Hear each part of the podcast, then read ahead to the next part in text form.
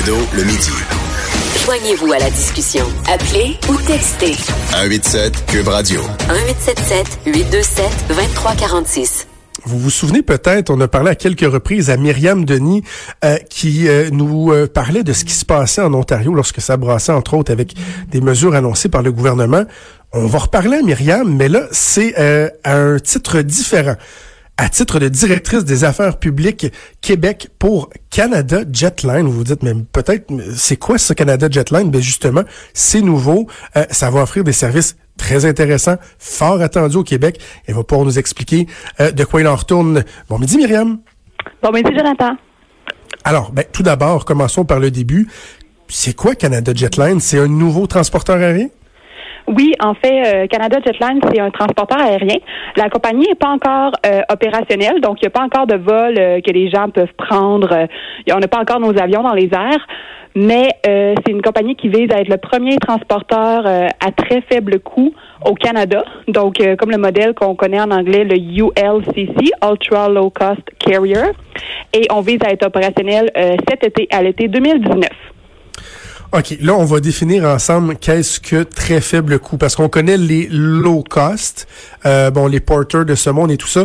Lorsqu'on parle de très faible coût, est-ce que euh, on a en tête, euh, parce que je sais qu'il y a des compagnies aériennes qui faisaient ça, surtout en, en Inde ou, euh, ou, en Chine, où les gens sont comme carrément debout, comme dans un autobus, à se tenir après après après une strap, ou jusqu'à quel point on, on, doit on, on, doit couper à certains endroits pour être en mesure d'offrir un service à si beaucoup? ben en fait, les gens vont être assis, donc ça c'est déjà ça qu'on peut qu'on peut rassurer les gens. Pas sur des chaises de jardin là. non, non, non. Et euh, si, euh, si les auditeurs ont déjà voyagé en Europe avec euh, EasyJet ou Ryanair ou aux États-Unis avec JetBlue, Spirit ou Frontier, en fait, nous, c'est ce genre de modèle d'affaires qu'on veut répliquer au Canada. Et quand on dit très faible coût, nous, ce qu'on vise à offrir aux gens, c'est des tarifs au minimum 30% moins chers pour les vols au Canada que les grandes compagnies traditionnelles comme Air Canada et WestJet. OK, donc, et, question euh, qui vient par la suite, c'est quoi le genre de service que vous allez offrir, les destinations qui vont être desservies? En fait, nous, euh, ce qui est particulier, c'est qu'on veut euh, offrir seulement des vols directs, donc pas d'escale. Donc ça, c'est très pratique pour les pour les gens. Ça fait des, des voyages plus courts, plus conviviales. Et on veut offrir des vols entre les villes canadiennes et euh, entre le Canada et les États-Unis et durant l'hiver vers les destinations soleil. Donc, on pense par exemple euh, le sud des États-Unis et euh, le Mexique, des destinations comme ça. En hiver seulement, bien sûr. Pour les destinations soleil, est-ce que ça se fait en mode euh, charter, nolisé, donc euh, acheté avec euh, avec un dans un package où vous avez l'hôtel et tout, ou c'est le but est de donner la possibilité aux gens de se rendre dans une destination et après ça de faire ce qu'ils veulent, soit partir avec un pack sac, d'avoir réservé un hôtel indépendamment ou quoi que ce soit? On est encore en train de valider certains détails à ce niveau-là, surtout pour les destinations, euh, par exemple le Mexique, les choses comme ça. Mais les deux sont certainement une possibilité. On sait que euh, il y a beaucoup de vols qui partent, par exemple, du Québec, que c'est, c'est tout charter, donc il y a un hôtel, que c'est dans le fond un groupe qui part en voyage tout inclus. On regarde aussi la possibilité euh, d'avoir ça, mais aussi d'avoir seulement des vols, donc qui volent directement entre les deux aéroports, parce qu'on sait que c'est quelque chose que les gens apprécient aussi d'avoir la, ben la liberté de faire leur voyage comme bon leur semble.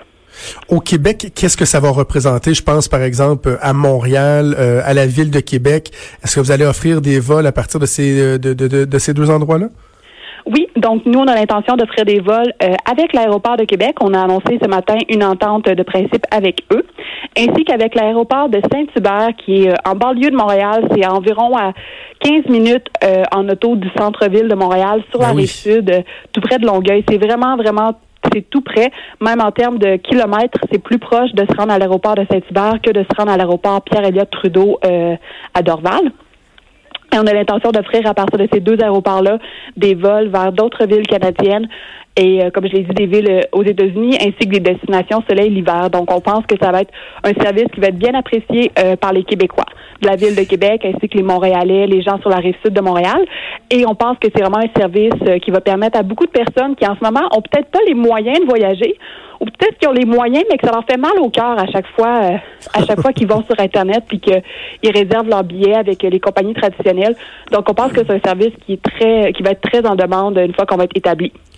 Est-ce que, mis à part faire euh, Québec-Montréal, Montréal-Québec, est-ce qu'il y a d'autres villes du Québec qui pourraient être desservies ou pas pour l'instant? On va se concentrer sur d'autres villes canadiennes, j'imagine, comme euh, quoi Toronto, Vancouver, Calgary, des, des villes comme ça? Oui, on effectivement, on a des ententes avec euh, plusieurs aéroports partout au Canada et l'aéroport international de Vancouver, c'est notre aéroport euh, d'attache, donc euh, notre aéroport maison. Mais on regarde aussi pour les destinations plus régionales au Québec parce qu'on sait que c'est extrêmement dispendieux de voler vers les régions ben québécoises. Donc on pense au Saguenay, à la BTB. j'ai juste fait un test pour le fun ce matin. J'ai fait comme si quelqu'un de Montréal voulait se rendre au Saguenay pour une vacance de 4-5 jours. C'était moins cher voler à Los Angeles que voler au Saguenay à partir de Montréal. Donc, ça, ça donne une idée euh, des genres de coûts que les gens peuvent avoir à débourser s'ils veulent voyager ou visiter leur famille au Québec. Ben Donc, nous, c'est quelque chose qu'on regarde attentivement. Ça serait pas, ça serait pas dans les premières destinations qu'on dévoilerait, mais c'est certainement quelque chose qu'on regarde avec beaucoup d'attention. Quel genre de flotte vous allez avoir? Quel type d'appareil? Le nom? Est-ce qu'on a une idée? Oui, euh, c'est Airbus 320 qui, euh, qui est un type d'avion qui est beaucoup utilisé par les compagnies que j'ai nommées plus tôt, donc les compagnies euh, très beaucoup et les compagnies beaucoup de ce monde. Donc c'est un appareil qui est très euh, très efficace au niveau de la manière que le, design intérieur est fait. Et c'est vraiment un, un, avion qui a fait ses preuves pour ce type de modèle d'affaires. Donc on va suivre le, chemin bien tracé qui, a fait ses preuves. Et on parle d'un de, avion qui a une bonne autonomie. Nombre de sièges, à quoi ça doit être autour d'une centaine, j'imagine, un 320? Euh, oui, j'ai pas le chiffre exact près de moi, mais oui, c'est un petit peu plus qu'une centaine. Euh, c'est des, des, très bons avions qui ont effectivement une bonne, une bonne, une bonne autonomie. Donc, si on veut faire des vols comme par exemple Toronto, Vancouver ou euh, Saint-Hubert, euh, Floride, Saint-Hubert, Cancun, c'est effectivement des avions qui peuvent supporter ce type de distance. Ben, c'est fort intéressant, Myriam, parce que euh, pour avoir travaillé dans le milieu euh, pendant quelques années, euh, tout est une question d'offre et de demande. Donc, évidemment, on, on, on vous souhaite tout le succès à vous. Mais euh, quand on pense aux voyageurs, faut se dire aussi que lorsqu'il y a de la compétition qui arrive, qu'est-ce que ça fait? Ça fait baisser les coûts des autres transporteurs qui vont tenter de vous compétitionner. Donc, en bout de ligne, je pense que euh, tout le monde euh, est gagnant. Donc, on s'attend, on espère, dès début de les premiers vols au cours de la saison estivale. C'est ça? Oui, exactement. Donc, euh, restez à l'affût pour voir exactement c'est quoi les routes qu'on va annoncer, la date qu'on va faire notre premier vol. Toutes les informations sont, sont disponibles sur nos réseaux sociaux de Canada Jetlines ou sur notre site web qui est jetlines.ca.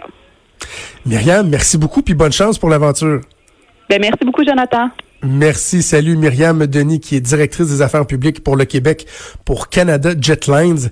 C'est fort, fort, fort intéressant. Évidemment, il faudra suivre euh, lorsqu'ils vont euh, entrer en service les destinations, euh, les coûts, la fréquence et tout ça. Mais quand on sait à quel point il y a un enjeu sur le les tarifs pour voler à l'intérieur du Canada et encore plus à l'intérieur du Québec, c'est un enjeu. Euh, ça nuit même au dynamisme économique de certaines régions parce qu'on a de la misère à se rendre là. C'est loin, on devrait y aller en avion, mais ça coûte plus cher se rendre euh, à Rouen-Noranda que de se rendre au Mexique ou même des fois à Paris, ce qui est tellement ridicule. Pourquoi? Ben, parce que des compagnies comme Air Canada ont un monopole, donc ils pèsent bien bien fort lorsque vient le temps de faire la grille tarifaire. Euh, ils savent que les gens sont un peu euh, sont un peu dépendants.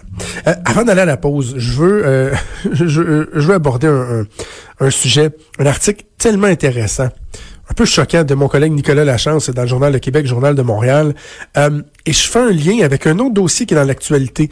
On a beaucoup parlé du fait que le gouvernement a annoncé qu'ils vont faire affaire avec des méchants géants américains, là les Amazon de ce monde, euh, Microsoft, pour euh, héberger des données dans le cloud, dans le nuage l'info nuagique.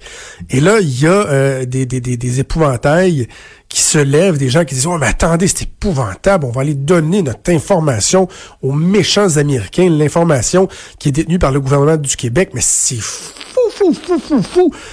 Ils vont se revirer de bord, puis ils vont vendre ça au plus, au, au plus offrant, puis on devrait s'en occuper nous-mêmes.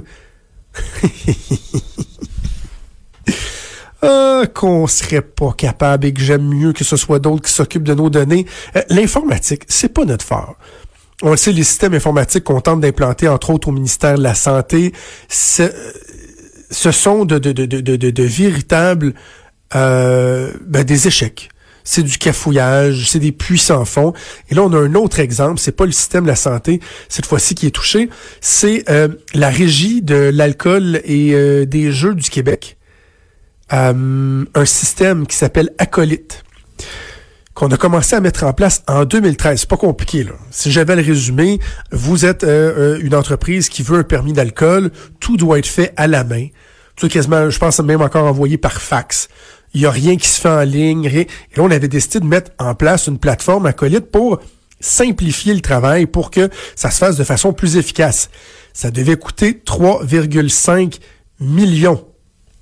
Et ça, ça devait entrer en service en 2013, c'est encore pire. ça devait entrer en service en 2013. Ben, imaginez-vous donc qu'on est rendu en 2019. C'est pas encore fait. Ça va coûter trois fois plus cher que c'était prévu. Et euh, on ne sait pas encore exactement quand est-ce que ça va se faire. Et il y a, que très peu de choses qui ont été effectuées. Les gens sont encore pognés pour à peu près tout faire à la mitaine. Et donc, on a octroyé des contrats supplémentaires. C'est tellement stupide. la firme informatique qui a merdé, là, qui n'a pas été capable de livrer, qui devait euh, rendre le programme opérationnel il y a six ans de ça, euh, on leur a pas dit, hey, vous autres, là, tassez-vous, on ne peut jamais voir la face, là. Des guédines, scram, on tout Non, non, on lui a donné un autre contrat de 3,2 millions en disant, ouais, c'est toi qui nous as amenés jusque-là. Puis les autres, ils disent, ah, mais vous savez, c'est nous qui connaissons ce qui a été fait, hein, la technologie, à date, ce qui a été fait, c'est nous. Alors là, le gouvernement se sent un peu pris par les couilles et il dit, parfois, on va vous donner un autre 3,2 millions. C'est tellement ridicule. On est poche. On est poche. On est juste mauvais. On est très mauvais pourri, pourri, pourri, pourri, pourri, pourri, pourri. Je reviens à ce que je dis souvent. Imaginez, là, lorsqu'on parle du faible taux de participation à l'élection provinciale, dernière élection qu'on a eue, il y a des gens qui disent, ouais, mais comment se fait-il qu'on peut pas voter en ligne, là? Pas faire la ligne, mais voter en ligne. Une application, aller sur Internet, ça devrait être facile. Imaginez-vous le bordel si le gouvernement gérait une élection. À quel point ce serait catastrophique?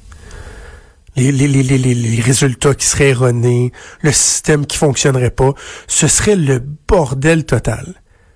Et là, il y a des gens qui disent, ouais, mais là, le stockage de nos informations, là, oh, nous autres qui devraient s'occuper de ça. Non. Non, non, merci Amazon, merci Microsoft, merci aux géants, là. C'est drôle, là, je vous trosse plus. Plus confiance en vous. On est pas ça prend 10 ans. 10 ans, juste faire un, un petit site, un petit logiciel pour que les gens puissent remplir un formulaire pour avoir un permis d'alcool. Oh, que c'est gênant. On va faire une pause, puis on va revenir.